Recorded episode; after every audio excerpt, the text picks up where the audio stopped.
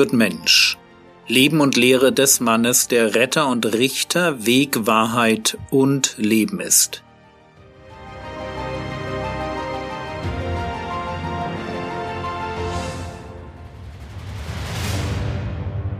Episode 234 vom Richten Teil 1 Heute kommen wir zu einem ganz neuen Thema in der Bergpredigt und zu einem Vers, von dem ich denke, dass fast jeder ihn kennt, auch wenn nicht jeder ihn richtig auslegt. Matthäus Kapitel 7 Vers 1 Richtet nicht, damit ihr nicht gerichtet werdet. Was bedeutet der Vers nicht? Er bedeutet nicht, dass ich niemals kritisch über einen anderen Menschen denken darf. Dieser Vers ist keine Aufforderung, ignorant oder naiv durchs Leben zu gehen. Insbesondere in der Gemeinde ist es wichtig, dass wir uns trauen, einander zu richten. Und zwar immer dann, wenn es um echte, grobe Sünde geht. Das ist aus zwei Gründen wichtig. Erstens, weil Sünde immer dazu neigt, sich auszubreiten. Einer fängt damit an, andere lassen sich anstecken. Und zweitens, weil Sünde ein Leben immer zerstört. Und es ist kein Akt von Liebe, wenn ich einfach dabei zuschaue, wie meine geistliche Schwester oder mein geistlicher Bruder ihr Leben wegschmeißen. Ein Beispiel zu dem, was ich eben gesagt habe, findet sich in 1. Korinther Kapitel 5. Es geht um einen Mann, der ein Verhältnis zur Frau seines Vaters hat. Und Paulus tadelt die Gemeinde in Korinth dafür, dass sie diesen Mann nicht aus der Gemeinde ausgeschlossen hat. Und dann beschreibt er die Gefahr, die von grober Sünde, die nicht gerichtet wird, für die Gemeinde ausgeht. 1. Korinther Kapitel 7 Vers 6 Euer Rühmen ist nicht gut. Wisst ihr nicht, dass ein wenig Sauerteig den ganzen Teig durchsäuert? Sauerteig ist hier ein Bild für Sünde. Ein bisschen Sünde kann eine ganze Gemeinde kaputt machen. Und deshalb soll der unbußfertige Sünder ausgeschlossen werden. 1. Korinther Kapitel 5 Vers 11 nun aber habe ich euch geschrieben, keinen Umgang zu haben, wenn jemand, der Bruder genannt wird, ein Unzüchtiger ist oder ein Habsüchtiger oder ein Götzendiener oder ein Lästerer oder ein Trunkenbold oder ein Räuber, mit einem solchen nicht einmal zu essen. Wir merken uns kein Umgang mit einem Sünder, und zwar um ihn zu gewinnen. Er soll merken, was er tut. Er soll das Nein der Gemeinde zu seiner Sünde spüren und Buße tun. Aber dazu ist es nötig, dass Christen andere Christen richten. Richten im Sinn von Sünde erkennen und ansprechen. Wir haben keine Verantwortung für das Verhalten von Heiden, aber sehr wohl für Sünde im Leben von Geschwistern. Paulus kann deshalb fragen, 1. Korinther Kapitel 5, die Verse 12 und 13, Denn was habe ich zu richten, die draußen sind? Richtet ihr nicht, die drinnen sind? Die aber draußen sind, richtet Gott.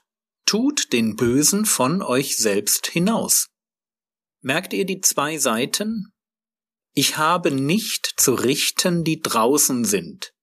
Das sind die Heiden außerhalb der Gemeinde. Die Heiden richtet Gott. Aber ich habe zu richten, die drinnen sind, die Gemeindeglieder. Und wo jemand grobe Sünde nicht bereinigen will, dort gilt, tut den Bösen von euch selbst hinaus. Gemeindeausschluss. Und zwar, weil ich den Unbußfertigen liebe. Es ist wichtig, dass wir das gut verstehen.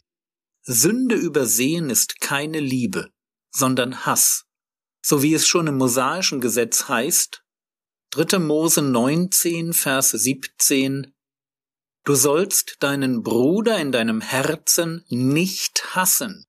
Du sollst deinen Nächsten ernstlich zurechtweisen, damit du nicht seinetwegen Schuld trägst. Ganz toller Vers. Wer seinen Bruder hasst, der verzichtet darauf, ihn ernstlich zurechtzuweisen. Und wenn ich das tue, also nichts tue, ihn nicht ermahne, mir seine Sünde und damit er selbst egal ist, mit meinem Schweigen lade ich Schuld auf mich. Schuld deshalb, weil es meine Pflicht gewesen wäre, ihn zu warnen. Fassen wir diesen Punkt zusammen. Wenn Jesus formuliert, richtet nicht, damit ihr nicht gerichtet werdet, dann formuliert er mal wieder keine allgemeingültige Regel, sondern hat ein bestimmtes Verhalten vor Augen, das zu seiner Zeit üblich war. Worauf könnte Jesus abzielen? Ich denke, er hat ein Verhalten vor Augen, das er bei den Religiösen seiner Zeit wahrnimmt. Hilfreich ist in diesem Zusammenhang die Verbform von richtet nicht. Die griechische Zeitform drückt aus, dass es sich dabei um eine Praxis handelt, eine Haltung, um etwas, das für den Betreffenden normal ist. Es geht also nicht darum, dass jemand genau dann ein Verhalten richtet, wo das angemessen und hilfreich ist, sondern dass jemand die Haltung eines Richters einnimmt, der ständig alles und jeden beurteilt, aber dabei einen übersieht, nämlich sich selbst. Hier werden Menschen beschrieben, die überkritisch und kleinlich sind, aber ihre eigenen Sünden geflissentlich ignorieren. Menschen, die in ihren Augen weitgehend fehlerlos sind, dafür aber jeden noch so kleinen Fehler bei anderen entdecken. Und das eben nicht, um dem anderen zu helfen. Sie genießen es, Menschen zu verurteilen, aber wirklich helfen wollen und können sie nicht. Und diese Haltung, dieses von oben herab andere zu verurteilen, ist super gefährlich. Matthäus Kapitel 7, die Verse 1 und 2 Richtet nicht, damit ihr nicht gerichtet werdet. Denn mit welchem Gericht ihr richtet, werdet ihr gerichtet werden, und mit welchem Maß ihr messt, wird euch zugemessen werden. Das klingt erst einmal recht komisch. Warum sollte Gott mich mit dem Gericht, sprich nach dem Standard richten, den ich an andere Menschen anlege? Gibt es bei Gott keinen allgemeingültigen Standard? Mit welchem Maß ihr messt, wird euch zugemessen werden. Heißt das, wenn ich überkritisch bin, wird Gott auch überkritisch mit mir umgehen? Wenn ich jeden noch so kleinen Fehler zum Anlass nehme, schlecht über andere Menschen zu denken, dann wird Gott auch bei mir jeden kleinen Fehler ahnden? Geht Gott mit mir so um, wie ich mit anderen Menschen umgehe? Und die Antwort lautet ja. Achtung, es ist keine Lösung, gar nicht mehr zu richten. Wir sollen helfen und wir sollen lieben und grobe Sünde ansprechen ist wichtig. Aber wenn wir es mit dem Richten übertreiben und vor lauter Fehler, die wir bei anderen sehen, gar nicht mehr unsere eigenen wahrnehmen, dann läuft etwas gehörig schief. Was will der Herr Jesus uns hier beibringen? Zuerst einmal Großzügigkeit. Es ist falsch, grobe Sünde zu übersehen. Aber es ist genauso falsch, jede Kleinigkeit wahrzunehmen. Man kann es mit dem Beurteilen und Kritisieren übertreiben.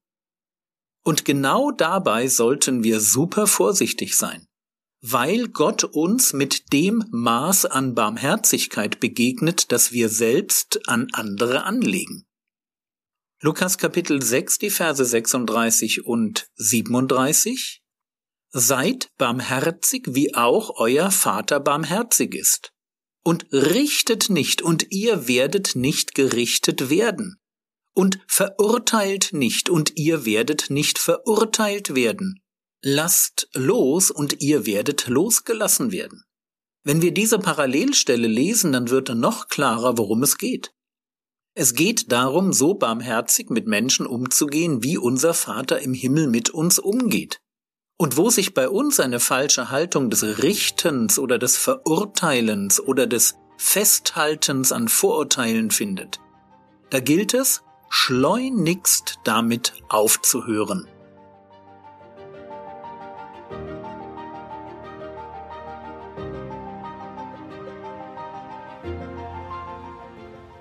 Was könntest du jetzt tun, Du könntest dir die Frage stellen, ob du dazu neigst, bei anderen Menschen jeden Fehler zu finden, obwohl du einen so strengen Maßstab nicht an dich selbst anlegst.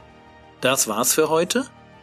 Wenn du noch nicht damit angefangen hast, dann lass dich anreizen, jede Woche neue Bibelverse auswendig zu lernen. Der Herr segne dich, erfahre seine Gnade und lebe in seinem Frieden. Amen.